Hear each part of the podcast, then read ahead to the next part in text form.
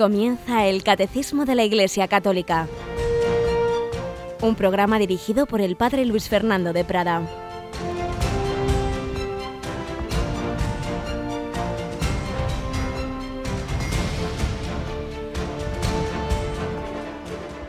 Alabados sean Jesús y María. Muy buenos días, querida familia de Radio María. Bienvenidos a esta nueva edición.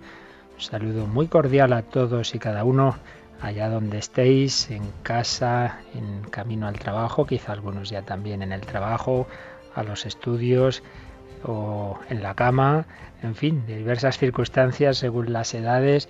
Un saludo muy especial a tantas familias, tantas personas que me dicen empiezan el día aquí en este programa con Radio María y muchas veces mientras están preparando una de esas tareas de trabajo o de estudio, pues van siguiéndonos. Y muchísimas gracias a todos porque ayer en ese día mensual de Radio María, en el día de la Virgen del Rosario, pues tuvimos una gran respuesta de llamadas, de donativos y también de peticiones de ese CD que vamos a recordar por si alguno ayer no se enteró. Tenemos hoy a Yolanda Gómez. Buenos días, Yoli. Muy buenos días, padre, y a todos los oyentes. Para los que a lo mejor ayer no lo oyeron, nos cuentas eh, qué, es lo que nos están pidiendo ahora muchísimos oyentes que ofrecíamos ayer.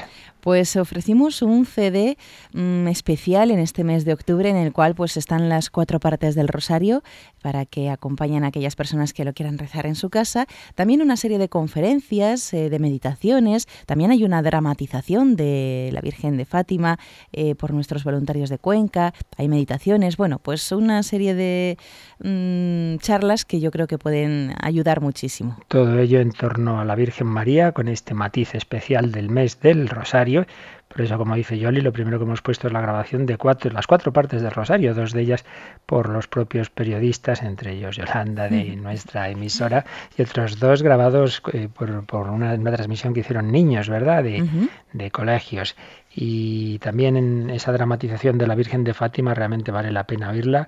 Es el mensaje de Fátima puesto en voces, en que se van representando pues una, una fe de la Virgen María, de los niños de Fátima, etcétera. Vale la pena y todo ello pues orientado a, incrementar nuestra fe, nuestra devoción a la Virgen y para que vivamos mejor el rosario. Pues en efecto muchísimas personas, yo creo que pasaron de 100 las que ayer llamaron a solicitarlo, pues ya sabéis, ya a partir de las 9 de la mañana podéis llamar al 902-500-518 y, en, pedir, solicitar que se os envíe a casa. Tardará un poquito porque todavía está, está en fase de, grabación última y, y, luego el envío. Pero vamos, en, en no mucho tiempo lo podréis tener en casa y es una manera también de, de allá al solicitarlo o al recibirlo, pues colaborar con Radio María. Ya sabéis que nosotros no vendemos nada, es un donativo lo que se pide. Pedimos que sea pues un donativo generoso que, que no solo cubra los costes obvios de este tipo de, de, CDs que os enviamos, sino que sea una manera de colaborar con esta radio que vive así, que vive de la providencia, que vive del donativo de cada uno, pero sobre todo de la oración de cada uno. Sigamos encomendándonos mutuamente en esta gran familia de Radio María. Pues vamos a comenzar esta nueva edición, pero como siempre tomando algún ejemplo de la vida ordinaria que pueda servirnos para nuestra vida ordinaria, para ese día que hoy comenzamos tú y yo en presencia del Señor.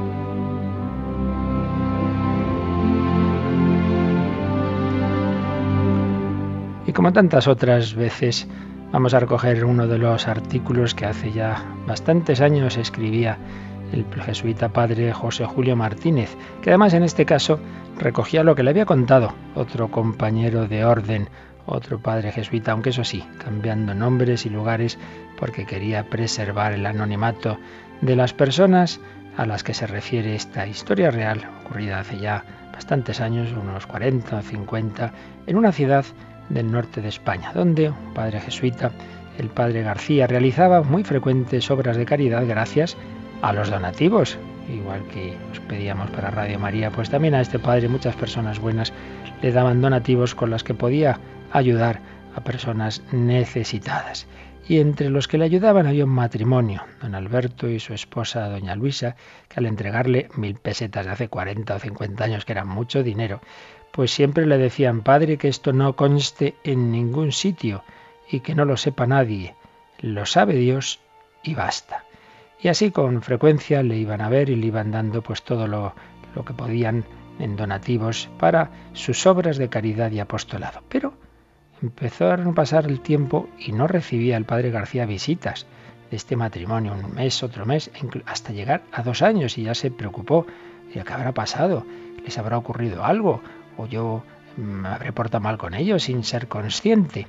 Por eso, qué gozo sintió cuando le avisaron que tenía una visita. Le esperaban doña Luisa y don Alberto. Después de los primeros saludos, le dicen que dispense tanta demora en venir a verle, que no se han olvidado de sus pobres, que pensaban seguir ayudándole, pero es que habían estado ahorrando para comprarse un automóvil. Y siguió explicando don Alberto. Al casarse el hijo menor nos hemos quedado solos en casa y se nos hacían tristes los domingos por la tarde. Pensamos que un coche sería la solución, Podríamos salir a ver nuevos paisajes, a estar con los hijos y los nietos. Estos nos animaban diciéndonos que hoy todo el mundo tiene coche, que yo conduciría bien. A Luisa le hacía ilusión y a mí también. Me examiné y me dieron el carnet de conducir. Ya teníamos reunidas las, fijaos de entonces, 120.000 pesetas que costaba un modesto SEAT de hace, como digo, ya unos 50 años, quizá más incluso. Hizo una pausa don Alberto. El padre García empezó a prever hacia dónde se encaminaba el discurso. Doña Luisa miraba a su marido, como animándole a proseguir, y miraba al padre García, como para decirle que estuviese tranquilo, que todo acabaría bien. Don Alberto continuó así. Pues miren, padre, hemos pensado mejor las cosas y comprendemos que nosotros podremos seguir tan felices como hasta ahora sin automóvil. En cambio, hay muchas personas que con ese dinero podrán conseguir una felicidad que ahora no tienen. Usted sabrá mejor que nosotros dónde están esas personas. Por eso, aquí le dejamos lo que teníamos ahorrado para el automóvil. Y con suma sencillez, como las personas buenas hacen las obras buenas, don Alberto sacó de su cartera el paquete de los billetes reunidos por el buen matrimonio durante esos últimos años para comprarse el automóvil. El padre García estaba tan emocionado que apenas acertaba a preguntar, pero, pero, pero ¿me dan todo? Sí, padre, todo. Lo hemos pensado bien, todo para obras de caridad. Padre García no pudo impedir que le vieran unas lágrimas en los ojos eran sin duda de consuelo espiritual, de caridad cristiana, de triunfo sobre el egoísmo. Y don Alberto, siempre caballero, como para quitarse importancia a su espléndida generosidad, añadió, Padre, si es que es mucho mejor, así no tendremos peligro de un accidente por la carretera. Y el padre García se fue a la capilla, se postró ante Jesús escondido en el sagrario y le dijo, gracias, Señor. Y cuando me contaba, escribía el padre José Julio, este suceso añadía como comentario final. Y todavía don Alberto me decía que así no tendría peligro de accidentes por la carretera como si fuese yo quien le hacía un gran favor al aceptarlo. Qué hombre tan bueno. Pues es verdad, hay mucha gente buena, pero eso no suele salir en las noticias. Suelen salir las cosas malas, suelen salir los hechos delictivos y no salen estas, estas noticias, estos gestos de generosidad de tanta gente buena que no solo hacen el bien, sino que, como este matrimonio, sin darse importancia, como si no se hiciera nada, como si en realidad el favor se lo hiciéramos a ellos. Y en cierto modo es verdad, porque cuando nos dejamos mover por el Espíritu Santo que nos lleva al amor, a la generosidad, en realidad cumpliendo nuestra vocación es como seremos más felices, porque el hombre está hecho para amar, para dar. Por eso San Pablo recogía una expresión de Jesús, que no está recogida en los evangelios, sino que sería de tradición oral y a él le había llegado. Y lo cuentan los hechos de los apóstoles, mayor felicidad hay en dar que en recibir. Pues pidamos hoy al Señor en este día que también nosotros reflejemos al Señor su amor, reflejemos a la Santísima Trinidad, dejando que nuestro corazón, nuestra vida, sea una vida dada, una vida entregada, renunciando a cosas lícitas que podrían gustarnos, pero que otros pueden necesitar más, renunciando a lo propio en beneficio de los demás, porque mayor felicidad hay en dar que en recibir.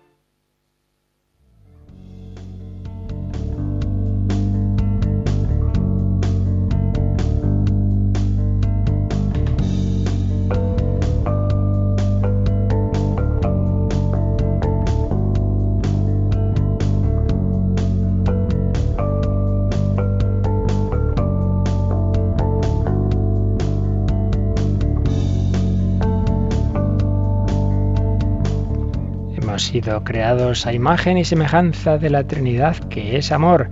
El Padre se entrega al Hijo, el Padre y el Hijo se aman en el Espíritu Santo, diálogo eterno de amor, entrega mutua, entrega fecunda internamente en la Trinidad. Las personas divinas del Hijo y del Espíritu Santo proceden del Padre, del Padre y del Hijo, y luego fecundidad hacia afuera, en la creación, Dios ha creado infinidad, millones de seres para que podamos recibir y disfrutar de su propia vida divina. Y estábamos precisamente eh, leyendo, comentando lo que nos enseña el catecismo sobre ese misterio central de nuestra fe, el misterio de Dios uno y trino, el misterio de la Santísima Trinidad. Estábamos en el apartado la revelación de Dios como Trinidad, porque solo podemos conocer a Dios por dentro porque Él nos lo ha contado, Él nos ha dicho cómo es, a esto no llegamos simplemente por nuestras elucubraciones, por la reflexión humana, si podemos llegar a que existe un Dios, existe un Creador, un ser necesario, un ser eterno y poco más. Ya el misterio interno de Dios solo lo sabemos por la revelación. Y habíamos visto cómo eh, primero se reveló en el Antiguo Testamento ese Dios uno, ese Dios creador, ese Dios Señor, pero que como había ya también eh, intuiciones o anticipos de que ese Dios es, también mm, pluralidad, es también comunión, pero realmente donde esto se va a revelar es ya en el Nuevo Testamento. Habíamos estado viendo la revelación de Cristo como el Hijo Eterno. Vimos una síntesis de textos bíblicos y toda esa revelación bíblica llevó a los apóstoles a esa fe firme eh, que sintetiza San Juan particularmente en su último Evangelio, en el Verbo, en el Hijo Eterno de Dios, y eso es lo que va a permitir que la Iglesia, pues desde el primer momento, crea ese punto central de, de la fe, Jesús como Hijo Eterno de Dios, Trinidad como comunión del Padre, el Hijo, y luego también eh, estará esa revelación del Espíritu Santo, y esto digo permitirá que se plasme en la fe cuando fue negada, se concretara en los grandes concilios del siglo IV. No es que entonces es cuando se empieza a creer esto, no, no, ahí se pone, se precisa con términos eh, tomados, los términos muchas veces de la filosofía, pero que lo que hacían esos términos era precisar lo que se creía desde el primer momento. En definitiva, lo que Santo Tomás, el apóstol que dudó, va a decirle a Jesús cayendo ante él cuando se le manifieste resucitado, Señor mío y Dios mío. Pues esa fe sencilla de Tomás, dicha de esa manera espontánea, es lo que luego va a precisar de una manera teológica la Iglesia en el concilio de Nicea. Vamos a releer, Yolanda, ya lo hacíamos, pero vamos a insistir un poquito antes de pasar al siguiente apartado. En este, en este punto de la revelación del Hijo Eterno de Dios, leemos el último número de este apartado, que es el 242.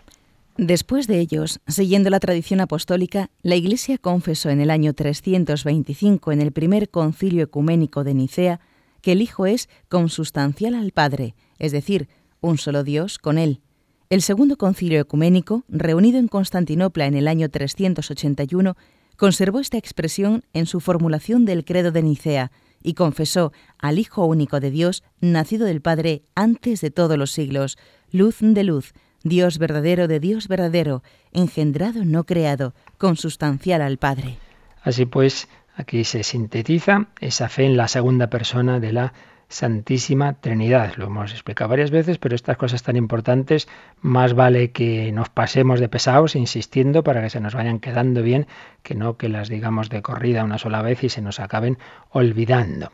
Esa fe que nos enseñan los concilios de Nicea y Constantinopla, que es la que profesamos en el credo largo, cuando recitamos ese credo largo en la Santa Misa, pues como decimos, lo que hace es eh, precisar esa fe que ya tenían los cristianos, al menos desde la resurrección de Cristo.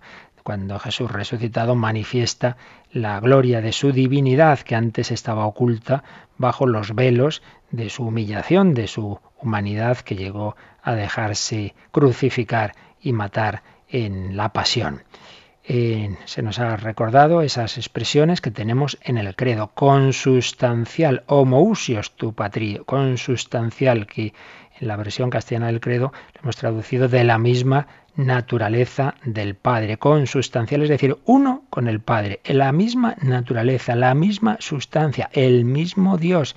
Es el Hijo que el Padre tiene la misma divinidad, no es una divinidad de segunda clase. Y por eso, ante las los ataques a esta fe que se produjeron sobre todo en la herejía arriana, estos concilios, pues insistieron, dijeron de distintas formas lo mismo. Lo que ya creía la, la, fe cristiana desde siempre lo dijo con distintas fórmulas, como es Hijo, Hijo único de Dios, nacido del Padre antes de todos los siglos hemos explicado varias veces, el que sea hijo no quiere decir que como pasa entre los hombres, primero está el padre y luego el padre a partir de un momento tiene un hijo. No, no. El hijo de Dios es eterno como el padre y el padre es eterno porque eternamente está engendrando al hijo. En Dios es simultáneo. Las cosas no son en un antes y un después. Eso es en las criaturas. En Dios todo es simultáneo, todo es eterno. Eternamente el padre tiene el hijo. Por eso el hijo lo es desde, nace, nace eternamente antes de la creación, antes de todos los siglos. No, no hubo un tiempo en que estaba solo el Padre y luego tiene el Hijo. No, no. Y luego se nos dice luz de luz, como para decir es, eh, es el reflejo suyo exactamente igual, luz de luz, Dios verdadero de Dios verdadero. Quien, quien nace eternamente es tan Dios como el Padre. Engendrado, no creado. Ya explicábamos la diferencia entre el carpintero que fabrica una mesa y en cambio tiene un hijo. La mesa es algo exterior a él, que él fabrica mientras que el Hijo procede de su propio ser, de su propia sustancia, de los esposos. Pues bien, el Padre no crea al Hijo, no, no, el Hijo procede eternamente de su propio ser y finalmente consustancial al Padre, que repito, en el credo castellano hemos traducido de la misma naturaleza del Padre. Quizá hubiera sido mejor mantener esta expresión clásica, consustancial, pero bueno, lo importante no es tanto la palabra cuanto la idea. Es de la misma naturaleza divina.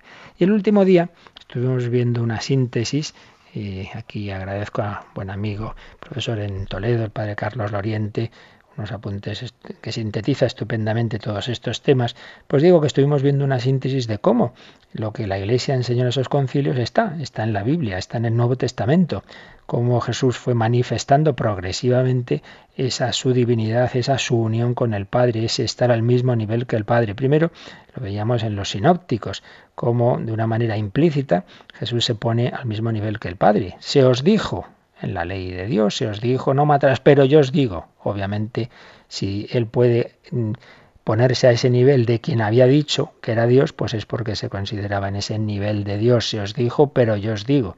O tus pecados quedan perdonados. Pero ¿quién es este para perdonar pecados? Pues para que veáis que puedo hacerlo, le dice al paralítico, coge tu camilla, levántate y anda. Dios puede hacer milagros y Dios puede perdonar pecados y es que Jesús es Dios. Revelación de la divinidad de Cristo progresiva en los sinópticos, Vimos cómo en San Pablo aparece clarísima esa fe en la divinidad del Señor Jesús, pero como por otro lado San Pablo tiene que inventarse, vamos a inventarse, usar distintos términos para que por un lado decir que hay un solo Dios, pero a la vez distinguir en Dios el Padre, el Hijo y el Espíritu Santo.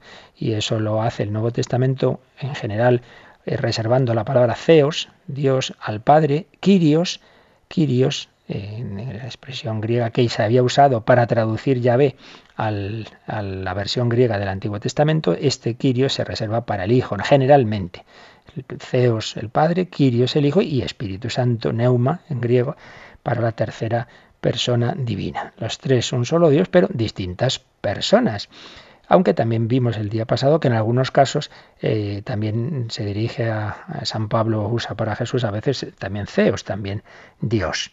Bien, lo vimos en San Pablo y ya al final lo vimos muy deprisa eh, cómo está esta revelación de, Cristo como, como, Hijo de Dios en San Juan. Como lo vimos muy rápidamente, vamos hoy, antes de pasar a la, a la revelación de la tercera persona del Espíritu Santo, vamos a decir un poquito más sobre cómo San Juan nos expone en su Evangelio eh, este, este misterio de la segunda persona de, de, la Trinidad. En San Juan, y de nuevo seguimos a Padre Carlos Loriente, Cristo aparece como Hijo de Dios, verdadero Dios, no como un Dios intermedio, propio de mitologías paganas, o un verbo expulsado por el Padre del cielo, como decían los gnósticos, no, no, sino como un solo Dios con el Padre, que está en el Padre y el Padre en él que acerca a los hombres al Padre no como a otro Dios, pues en Jesús se llega al Padre. Quien me ha visto a mí, ha visto al Padre. El cuarto Evangelio, pues está muy clara esa revelación de la unidad misteriosa de las personas divinas entre sí y también de la unión a que estamos llamados los cristianos, precisamente si nos unimos a las personas divinas, que todos sean uno, como tú, Padre y yo somos uno. Ese viene a ser la síntesis de lo que San Juan nos quiere transmitir, que seamos uno, los cristianos por el amor, como tú, Padre, y yo somos uno. Claro, es distinto tipo de unidad. En nuestro caso es una unidad en el espíritu, es una unidad en el amor, mientras que en Dios es una unidad sustancial, sustancial. Ciertamente lo que en los sinópticos estaba todavía implícito, que estaba muy claro, pero, pero recogía los primeros momentos de la predicación de Jesús que iba lentamente revelando su misterio, lo que en ellos estaba implícito, en San Juan está ya absolutamente explícito. Y es que, claro, no olvidemos que San Juan es el último eh, evangelista que muchas veces completa lo que han dicho los anteriores y que, claro, escribe con la perspectiva de años, con, con la luz muy intensa del Espíritu Santo que le permite entender mejor todo lo que habían vivido en su momento. Esto se dice varias veces. En aquel momento no entendieron, pero luego entendieron lo que les había querido decir Jesús. Pues digo que aparece muy claramente esta revelación de la divinidad de Cristo. Por ejemplo, fijaos, ya sabéis que en todo el Evangelio de San Juan está como, como esa polémica de Jesús con, con, sus adversarios, con lo que San Juan llama los judíos, pero es en el sentido judíos eran todos, prácticamente, empezando por él, claro, y Jesús. Pero cuando se refiere a los judíos le dijeron, pues se refiere a aquellos que no aceptaban eh, su, su, misterio, su revelación, ¿no? Bueno, pues por ejemplo, podemos ver eh, la curación del paralítico de la piscina de Betesda, que está en el capítulo 5 de San Juan, que por cierto eh, creo que algún día quizá lo dijimos, pero no viene mal recordarlo. Muchos eh, enemigos de la fe pues decían, bueno, San Juan, San Juan cuenta muchos cuentos, esto es muy simbólico y para él todos son símbolos y tal. Entonces cuando aparece en este capítulo 5 de San Juan una piscina, San Juan hablaba de que había una piscina con cinco pórticos, pues decían a principios del siglo XX los que atacaban la historicidad de los evangelios, bueno, bueno, eso, eso en ningún sitio ha aparecido una piscina de cinco pórticos. ¿Será que San Juan quería jugar con el número 5, entonces inventa algo que no fue histórico? Bueno, pues resulta que las excavaciones encontraron la piscina de cinco pórticos y tuvieron que callar, como en tantas otras ocasiones, los que hacían esas teorías, porque elucubrar es muy fácil, pero luego la realidad pues es distinta de nuestras elucubraciones. Pues bien, cuando San Juan cuenta esto, dice que Jesús curó a un paralítico precisamente en sábado, en sábado. Y entonces nos dice el Evangelio, Juan 5, 16, eh, por esto los judíos perseguían a Jesús porque hacía tales cosas en sábado. Sábado era el día del Señor, no se podía trabajar y entonces entendían que tampoco se podía hacer milagros. Y entonces Jesús les dijo, mi Padre sigue actuando y yo también actúo. Vemos aquí una unidad de actuación. El Padre y el Hijo actúan. Ese, ese milagro es obra del Padre y del Hijo. Pero fijaos sobre todo el comentario del versículo 18.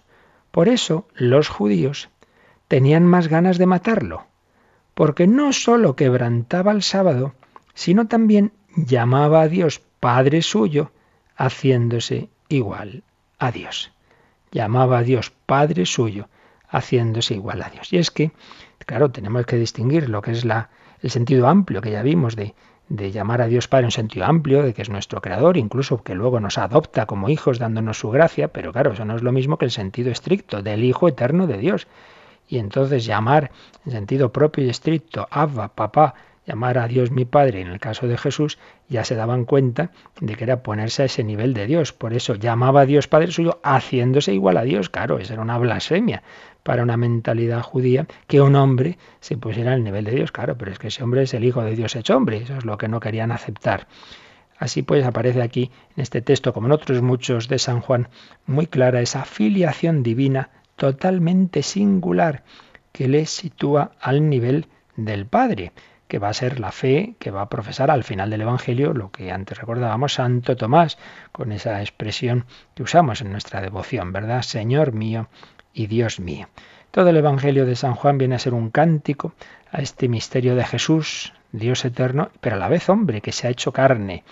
Eh, y se nos va a hablar de los tres estadios de la vida de Cristo tres etapas de la vida de Cristo. Una, la previa a la encarnación, la etapa eterna, que simplemente es Dios, claro, es el Hijo eterno de Dios. Segundo, cuando se hace hombre y vive en medio de los hombres en la humillación de la carne, en una etapa en la que no parece, no, se ve esa divinidad, salvo en esos momentos puntuales en que realiza milagros o momento de la transfiguración, está escondida su divinidad. Y tercera etapa, cuando ya Jesús resucitado en su humanidad, resplandece la gloria que tenía desde siempre. Tres estadios en la vida de Cristo, un Cristo eterno. Por eso aparece en Juan 8, el otro día recordábamos este texto, que dice que Abraham ya le, conoció. Claro, dice que si es anterior a Abraham, Abraham había existido 18 siglos antes, ya entendieron los oyentes que se estaba poniendo también, se estaba atribuyendo la eternidad divina. Por eso también en ese momento quisieron eh, apedrearlo, por blasfemo. Eh, estas etapas de la vida de Cristo Jesús las, manifiesta a veces implícitamente. Por ejemplo, si vamos al diálogo con Nicodemo, el capítulo 3 de San Juan, pues está hablando de cómo conoce al Padre antes de venir al mundo, que luego ha bajado del cielo. Tanto amó Dios al mundo que envió a su único Hijo. Había una etapa anterior a, estar en el mundo, una etapa eterna en la que el Hijo estaba con el Padre, y luego por amor, por amor del Padre y del Hijo, viene a los hombres. Algo parecido podemos ver en el capítulo sexto, el discurso eucarístico. Dice que Él es el pan vivo bajado del cielo, por tanto estaba eternamente en el cielo y baja a la tierra como un alimento para nuestras almas. Por supuesto, texto fundamental que ya recordábamos el otro día es el prólogo de San Juan, los 18 primeros versículos. Y de nuevo ahí aparecen esas tres etapas de la vida de Cristo. Primera etapa, el verbo eterno, el verbo considerado en sí mismo. El logos, al principio era el logos, el logos estaba en Dios, el logos era Dios. Todo es antes de la creación. Segundo, el verbo cuando ya baja a la tierra, y ahí es el versículo clave, es el 14. El verbo, el logos, se hizo carne, carne. San Juan no solo afirma la divinidad de Cristo, sino su perfecta humanidad. Fijaos qué expresión tan fuerte. Claro, nosotros nos hemos acostumbrado, pero era muy fuerte para un judío a la vez afirmar la divinidad del Logos y a, la vez decir que se ha hecho carne, carne, la, la humanidad desde la perspectiva de su fragilidad. También se nos va a decir que el verbo es luz, era la luz. El verbo vino al mundo como luz la luz del mundo, y que nos diviniza. A los que creen en Él les da potestad de ser hijos de Dios. Si nos diviniza es porque Él es Dios, solo Dios puede divinizar. Y tercera etapa ya, el verbo encarnado que habita entre nosotros. Y aquí hay una referencia a la presencia de Dios en su tabernáculo, la doctrina judía de la Sequiná. Eh, Jesús es el templo, es decir, la presencia de Dios en la humanidad de Cristo. Y se le va a describir como Hijo unigénito, Hijo eterno. Por tanto, aparecen estas expresiones aplicadas a Cristo. El verbo, el logos, es luz, es unigénito, también se le llama Jesucristo. Sin embargo, en San Juan, como en otros textos eh, del Nuevo Testamento, también nos encontramos expresiones que se han agarrado a ellas, pues ya entonces los herejes arrianos y hoy día pues otros herejes con distintos nombres, expresiones en que da la impresión de como si Jesús tuviera menos categoría que el Padre, como si fuera menos Dios que el Padre. Entonces hay que tener en cuenta que esos textos en que aparece como, como una especie de subordinación del Hijo al Padre, que no es así, tienen dos posibles explicaciones. Por un lado, porque claro, no hay que olvidar que si Jesús no solo es Dios, sino es hombre, en cuanto hombre, obviamente, en cuanto hombre, su humanidad es criatura, ese cuerpo y ese alma, esa alma no existen eternamente, esa alma es creada en el momento de la encarnación. Entonces hay diversas expresiones en el Nuevo Testamento en las que se está hablando de Jesús hombre y obviamente en cuanto hombre, lógicamente es inferior a Dios. Pero incluso si hablamos de la segunda persona de la Trinidad, que ya hemos dicho que es tan Dios como el Padre, Dios de Dios, luz de luz, pero hay una cosa que es verdad, que quizá a veces olvidamos, y es que así como el Padre es principio sin principio, Padre la primera persona, no procede de nadie, es la fuente absoluta de todo. En cambio, el Hijo procede del Padre. El Hijo es, es engendrado por el Padre. Ya hemos dicho que engendrado eternamente, que recibe su mismísima sustancia, pero es el Hijo. Y, por tanto también hay expresiones, bastantes en San Juan, en que se nos está diciendo que el Hijo depende del Padre, que el Hijo hace lo que le dice el Padre, que el Hijo no puede hacer nada contra el Padre. Obviamente, a nosotros nos parece como si eso indicara menor categoría, y es que no es así, porque en el amor hay esa mutua relación, esa mutua dependencia, que no quiere decir subordinacionismo de, que uno se subordina al otro como si uno fuera inferior, como si uno fuera menos Dios. No, no, no. Estas expresiones no indican inferioridad, sino la procedencia del Padre, evidentemente. El Hijo procede del Padre y esto se manifiesta en, en que Jesús siempre va a vivir pendiente del Padre. Yo no he venido a hacer mi voluntad, sino la voluntad de mi Padre de mi Padre. Pero insisto, claro, si uno ve que las cosas para interpretarlas hay que ver todos los textos. Si uno se queda con una frase suelta, particularmente hay una expresión que puede chocarnos. Juan 14, 28, vamos a ver, Juan 14, 28, dice así, Jesús a los apóstoles en la última cena, me voy y vuelvo a vuestro lado. Si me amarais, os alegraríais de que vaya al Padre, porque el Padre es mayor que yo. Entonces uno se queda solo con esta frase y dice, ya está, el Padre es más Dios que el Hijo. Pero hombre que no, vea usted todo el Evangelio. Está por todas partes diciendo, Padre y yo somos uno y poniéndose al mismo nivel. Entonces, ¿qué quiere decir que el Padre es mayor que yo? Pues repito, podemos interpretarlo o bien que aquí está hablando en cuanto hombre, eh, vuelvo al Padre, en cuanto hombre, evidentemente Dios es más que el hombre, pero también podemos interpretarlo que esa segunda persona de la Trinidad procede del Padre que el Padre es principio sin principio y en cambio el Hijo procede del Padre y tiene siempre esa humildad, esa humildad que es la verdad de reconocer su procedencia y su dependencia, pero a la vez en igualdad, en igualdad. Por eso fijaos, eh, vamos al Juan 16:15 y dice Jesús, todo lo que tiene el Padre es mío. Por eso os he dicho que el Espíritu Santo recibirá de lo mío y os lo anunciará. Todo lo que tiene el Padre es mío dependencia y a la vez igualdad, igualdad, igualdad, divinidad y dependencia. Y todo esto es por la unidad. El Padre y el Hijo son uno. En bastantes lugares, por ejemplo, Juan 10, 22, me parece que es, Juan 10, 22, vamos a verlo, es el discurso del buen pastor. Sabéis que en varios lugares del Evangelio Jesús se presenta como el buen pastor, pero particularmente es el capítulo 10 de San Juan, que es una preciosidad, donde Jesús dice, yo soy el buen pastor. El buen pastor da la vida por sus ovejas. Entonces, em, aquí, vamos a ver, se está manifestando esa unidad del, pastor con el Padre. Y se nos dice que, el, que el Padre y él son uno. El Padre y yo somos una sola cosa.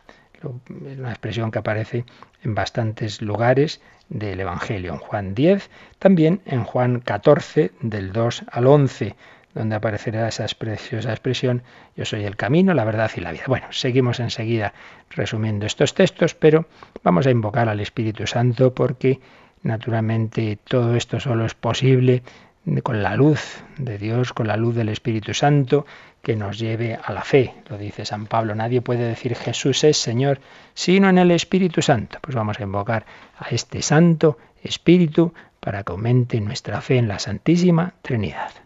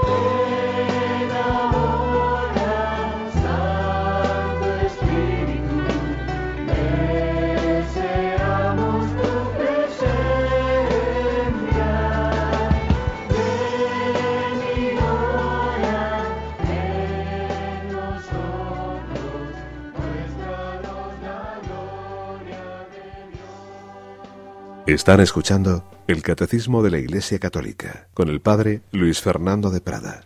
El Padre y yo somos uno, el versículo exacto, que antes no lo he llegado a decir, de, este discurso del buen pastor es el Juan 10, Juan 10, 29. Dice así, mi Padre que me lo ha dado, que me ha dado las ovejas, es mayor que todo y nadie puede arrebatarlas de la mano de mi Padre. Ese es el 29. Entonces el 30 añade, yo y el Padre somos uno.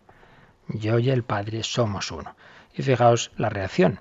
Los judíos agarraron de nuevo piedras para apedrearlo. Jesús les replicó, os he hecho ver muchas obras buenas por encargo de mi Padre, ¿por cuál de ella me apedreáis? Qué expresión tan impresionante. También Jesús nos puede decir, te he hecho muchas cosas buenas, ¿por cuál me rechazas? ¿Por cuál me apedreas? Jesús ha hecho un milagro, ha hecho muchos milagros, la reacción es que le apedrean. ¿Por cuál de estas obras me apedreáis? Los judíos le contestaron, no te apedreamos por una obra buena, sino por una blasfemia, porque tú, siendo un hombre, te haces Dios. desde luego, entendieron muy bien, entendieron muy bien lo que Jesús estaba diciendo, cosa que algunos hoy día parece que no, no, lo entienden y, y, no acaban de captar cómo Jesús se iba revelando su misterio, su divinidad. Yo y el Padre somos uno, pues si eres uno con el Padre es que te estás presentando como Dios, es una blasfemia. Le quisieron apedrear por ello. En fin, es una declaración muy clara en todo este cuarto Evangelio de ese misterio de esta persona divina, eterna, uno con el Padre. Por eso, lo que decimos en el credo, repetimos, no es sino expresar con determinados términos la fe que estaba desde el primer momento en la primera comunidad cristiana. Señor mío y Dios mío. Segunda persona, el Hijo eterno, Dios de Dios, luz de luz, Dios verdadero de Dios verdadero, engendrado, no creado, de la misma sustancia, consustancial al Padre, de la misma naturaleza del Padre. Pero vamos a la tercera persona. Eh, si Jesús fue revelando el misterio de sí mismo al final de su vida, y sobre todo en, el, en la última cena, va a revelar más claramente eh, que hay otra persona en Dios, aunque enseguida veremos que no es que fuera la primera vez que se habla de ella. Ahí es la revelación más clara, más explícita, pero ya recordemos, por ejemplo, el, la escena del bautismo del Señor, pues ya va a estar presente que hay otra persona divina que es la Trinidad. Pues vamos a ver qué nos dice al respecto el catecismo. Pasamos al siguiente apartado, apartado que se titula El Padre y el Hijo revelados por el Espíritu. Y entramos en el número 243, Yolanda. Antes de su Pascua, Jesús anuncia el envío de otro Paráclito, defensor, el Espíritu Santo. Este, que actuó ya en la creación y por los profetas, estará ahora junto a los discípulos y en ellos para enseñarles y conducirlos hasta la verdad completa. El Espíritu Santo es revelado así como otra persona divina con relación a Jesús y al Padre. Así pues, otra persona divina. Ya vimos su momento una visión de conjunto de lo que nos dice el credo, pero voy a repetirlo muy rápidamente, porque ya que lo rezamos, ¿verdad? Pues que sepamos lo que decimos y lo vamos a repetir una y otra vez. Creo en el Espíritu Santo, Señor y dador de vida. Se le aplica ese término, Kyrios, que se le había aplicado también al Hijo, a Jesús, y que ya dijimos que es el término Kyrios, el término griego con que los propios judíos tradujeron al griego, la Biblia hebrea tradujeron eh, el Yahvé de la Biblia hebrea al griego, le llamaban Kyrios al Señor, a Dios, a Yahvé. Por tanto, llamar Kyrios a Jesús o llamar Kyrio al Espíritu Santo es una manera de decir que es Dios. Creo en el Espíritu Santo, Señor, por tanto Dios, y dador de vida. ¿Quién puede dar vida más que Dios? Que procede del Padre y del Hijo, ya lo explicaremos, que con el Padre y el Hijo recibe una misma adoración y gloria. No es este un poquito menos, no, no, la misma adoración y la misma gloria que el Padre y el Hijo. Por eso decimos gloria al Padre y al Hijo y al Espíritu Santo. Y que habló por los profetas. ¿Quién ha hablado por los profetas? Dios. ¿Quién actuaba ya en el Antiguo Testamento? Dios, el Espíritu Santo. No es que empiece a actuar ahora, cuando Jesús lo comunica, no, no, Dios actuado desde siempre, pero ahora se revela.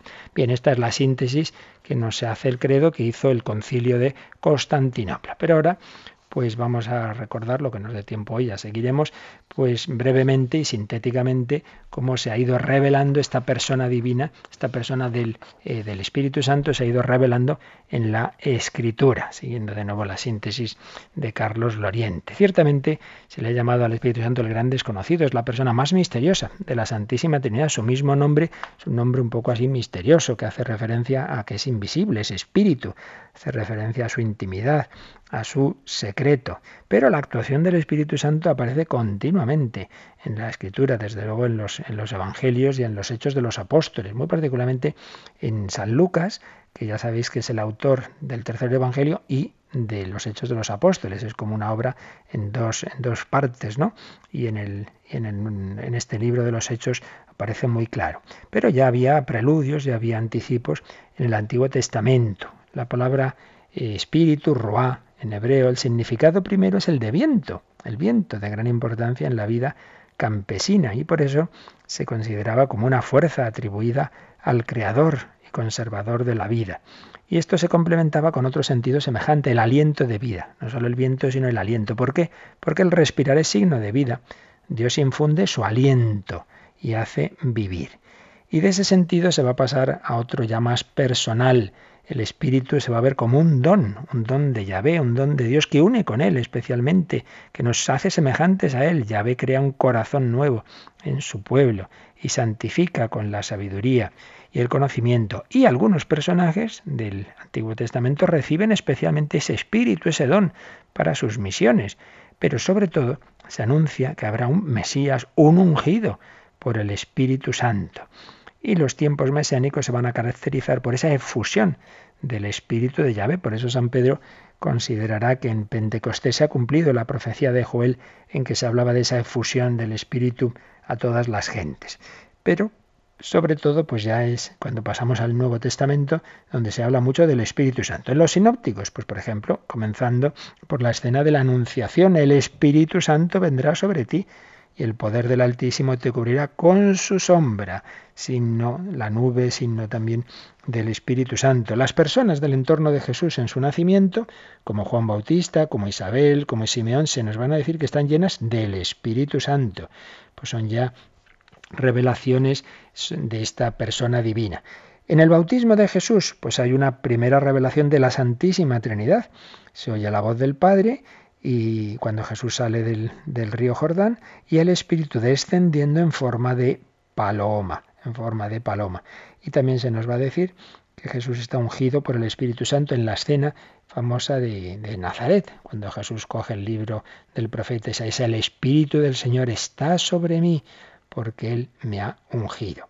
Se nos va a decir en distintos textos de los sinópticos que Jesús, su acción está movida por el Espíritu Santo. Son frecuentes esos textos. Pero por otro lado, vamos a ver que no es simplemente una fuerza que mueve a Jesús, sino que es una persona distinta de Él.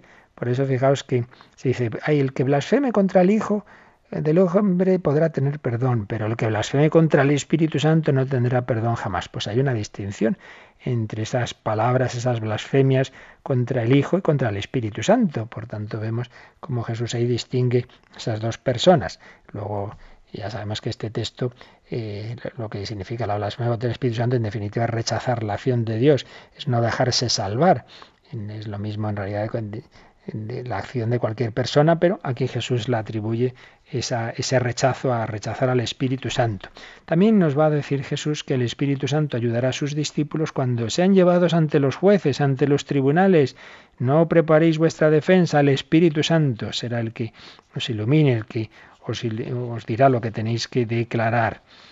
en fin, y hay otros, otros textos pues muchos, y que culminan en el final del Evangelio de San Mateo, que ya hemos recordado varias veces. Id y predicad, haced discípulos, bautizando a todas las gentes en el nombre del Padre y del Hijo y del Espíritu Santo. Y luego, si ya vamos a los Hechos de los Apóstoles, que se le ha llamado el Evangelio del Espíritu Santo, pues está muy clara la acción del Espíritu Santo. El Espíritu Santo guía a los discípulos. Se dice que Pedro bautiza y convierte a multitudes lleno del Espíritu Santo, que el diácono Felipe evangeliza a los samaritanos lleno del Espíritu Santo. Lo mismo, Pablo está guiado por el Espíritu Santo. Por las operaciones que hace este Espíritu podemos ver que no es simplemente una fuerza así neutra, no, no, que tiene un carácter personal. Pues se nos dice que el Espíritu habla directamente a los discípulos en varios textos, por ejemplo en Hechos 8:29, que rige a la iglesia y dirige a los apóstoles, hasta el punto de que mentir a un apóstol es mentir al Espíritu Santo. La escena de Ananías y Safira en Hechos de los Apóstoles capítulo 5, has mentido al Espíritu Santo porque habían mentido al apóstol, habían mentido a Pedro. Y por supuesto, en la misión de San Pablo aparece frecuentemente esa acción del Espíritu Santo.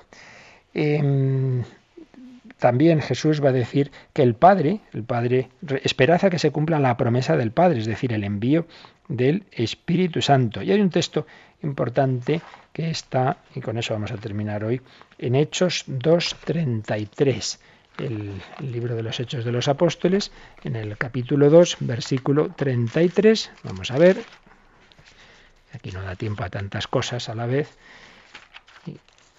buscamos este texto. Hechos 2.33. Dice, está aquí San Pedro echando un, un buen discurso y dice de Jesús, exaltado por la diestra de Dios y habiendo recibido del Padre la promesa del Espíritu Santo, lo ha derramado. Y esto es lo que estáis viendo y oyendo. Es el discurso de San Pedro en Pentecostés. Dice que Jesús ya está, pues eso, glorificado, está a la derecha de, Dios, ha recibido del Padre la promesa del Espíritu Santo y lo ha derramado. Cristo, eh, resucitado y glorioso, ha derramado sobre los apóstoles el Espíritu Santo y quiere derramarlo sobre todos los hombres. Así pues, la acción del Espíritu Santo, que aparece muy clara en esos hechos de los apóstoles, eh, una acción y una comunicación que viene de Cristo resucitado. Bueno, seguiremos el próximo día, mañana, si Dios quiere, pues viendo alguno de estos textos donde aparece en Hechos de los Apóstoles y luego ya lo vamos a ver en San Pablo y en San Juan, esta revelación de la tercera persona divina, del Espíritu Santo. Pues lo importante, lo entendamos mejor o peor, es que lo invoquemos, que le pidamos al Espíritu que ilumine nuestra mente, nuestra fe, pero sobre todo que caliente nuestro corazón, que nos haga arder en su amor. Pues así se lo pedimos y si queréis alguna duda, alguna consulta de esto o de otros temas, pues podemos aprovechar estos últimos minutos. Participa en el programa con tus preguntas y dudas. Llama al 91 153 8550.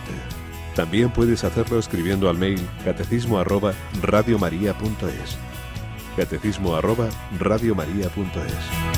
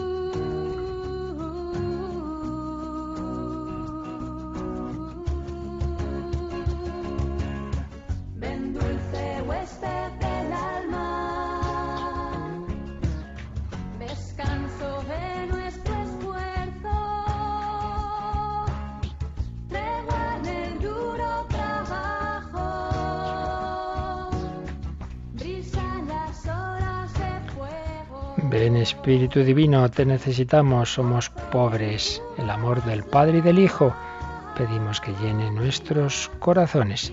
¿Y tenemos alguna pregunta, Yoli? Así es, nos ha llamado María de Madrid y se pregunta por qué ya no se dice en misa, creo en el Espíritu Santo, Señor y Dador de vida. Sí, sí, vamos a ver, es que ocurre lo siguiente. Antes, hace años solo, misa solo se nos ofrecía la posibilidad de este credo largo que decimos, ¿verdad? El credo de Nicea-Constantinopla.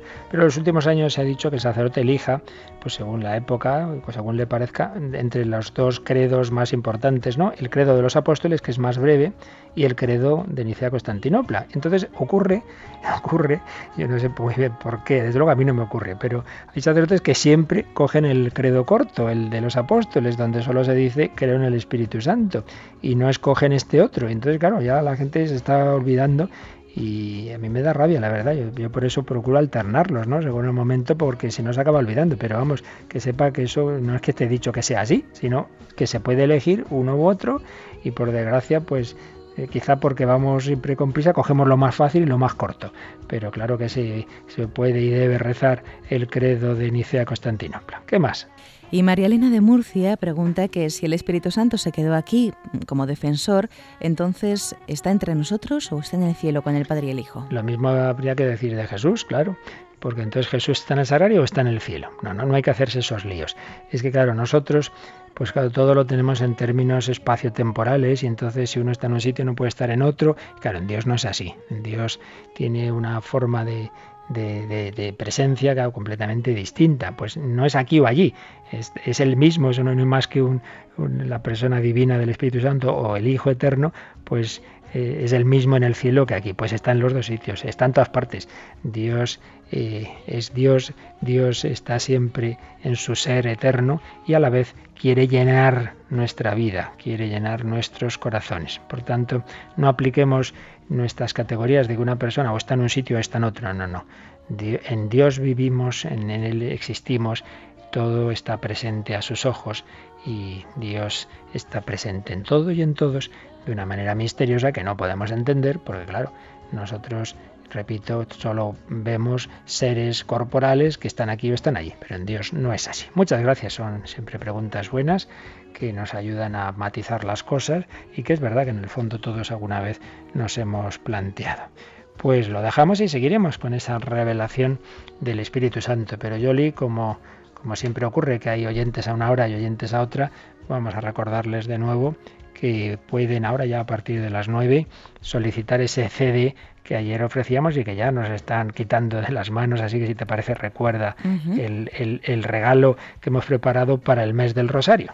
Muy bien, pues es un CD donde los oyentes van a poder encontrar el rezo de los cuatro misterios del Santo las Rosario. Cuatro partes, las, cuatro, partes, Ya quieres tú quitar un misterio, vaga, no puede ser. Perdón, las cuatro partes del Santo Rosario y luego también una serie de conferencias o meditaciones. Hay una dramatización de la Virgen de Fátima por nuestros voluntarios de Cuenca, una serie de pinceladas. Bueno, yo creo que va a venir muy bien esas meditaciones en este mes. Seguro que sí, un CD con esos con esas cuatro partes del rosario rezadas también por ti, completos, claro que sí, y, esa, ese mensaje de Fátima dramatizado y muchas otras reflexiones que van a ayudaros sin ninguna duda a que este mes y siempre pues crezca nuestra devoción a la Virgen y particularmente a través del rezo del Santo Rosario un rosario que siempre no nos olvidemos, cada misterio termina precisamente glorificando a la Santísima Trinidad, termina con el gloria al Padre y al Hijo y al Espíritu Santo, como nosotros terminamos esta catequesis pidiendo a la Santísima Trinidad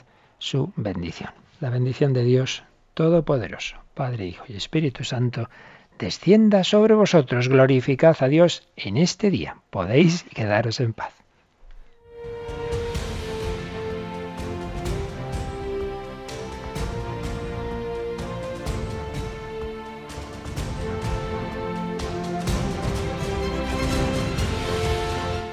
Han escuchado en Radio María el Catecismo de la Iglesia Católica,